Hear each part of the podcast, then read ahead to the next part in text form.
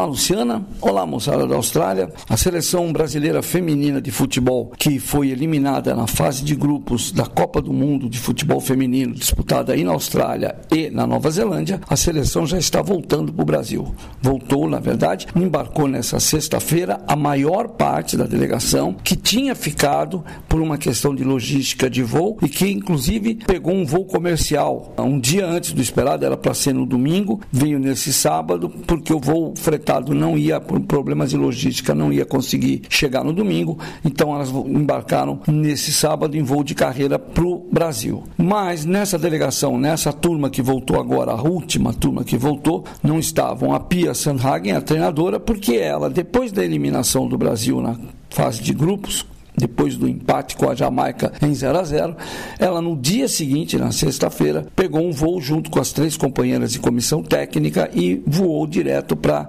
Suécia. A Marta também, na sexta-feira, pegou um voo e foi para Orlando, na Flórida, onde ela joga pelo Orlando Pride, já foi para casa mais rápido. O resto ficou, tiveram até que mudar de hotel em Melbourne, mas aí deu tudo certinho, voltaram para o Brasil. Na volta ao Brasil, algumas jogadoras, como a própria Marta, a lateral Tamires, a atacante Debinha e a outra atacante, a Bia Zanerato, deverão ser convidadas para irem à sede da CBF no Rio de Janeiro conversar com o presidente Edinaldo Rodrigues. Ele quer saber delas como foi o desempenho da comissão técnica da Pia Sanhagen sob o ponto de vista de preparação, treinamento no ciclo dessa Copa do Mundo e também especialmente sobre o desempenho delas durante a competição, porque o Brasil começou muito bem, fez um jogo contra uma seleção fraca, que é do Panamá, venceu por 4 a 0, uma beleza. Depois perdeu para a França por 2 a 1 com um segundo gol que era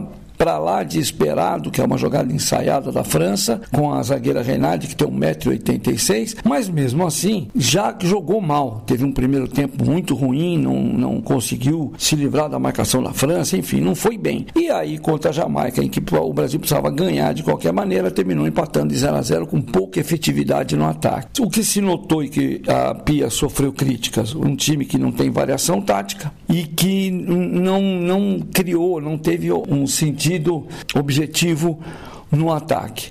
O resultado dessa história é que a Pia está balançando. Essa é a verdade. Logo depois do jogo da Jamaica, o presidente da CBF, Edinaldo Rodrigues, soltou uma nota oficial dizendo que apoiava a seleção, que nada ia mudar, que todos os investimentos necessários para manter esse time, para dar conforto e fazer com que tenham as condições de treinamento, vão continuar e não cita comando da seleção. Não cita a técnica nem comissão técnica. Deixou claro que o resultado foi abaixo do que ele esperava, mas os assessores dele reforçaram ainda mais isso. Deixaram claro que eles acharam que o desempenho foi pífio, foi ruim e que a direção vai pensar sim se mantém a Pia ou não. A Pia Sandhagen tem contrato até o final do ano que vem, 2024. Mas aí a gente mede às vezes algumas coisas, como por exemplo algumas declarações, como a da capitã da seleção, quando a Marta não está em campo, que é a zagueira Rafael do Pride também, do time da marca. Ela disse o seguinte quando perguntada se deveria mudar o treinador ou a treinadora da seleção brasileira. E a resposta foi: se for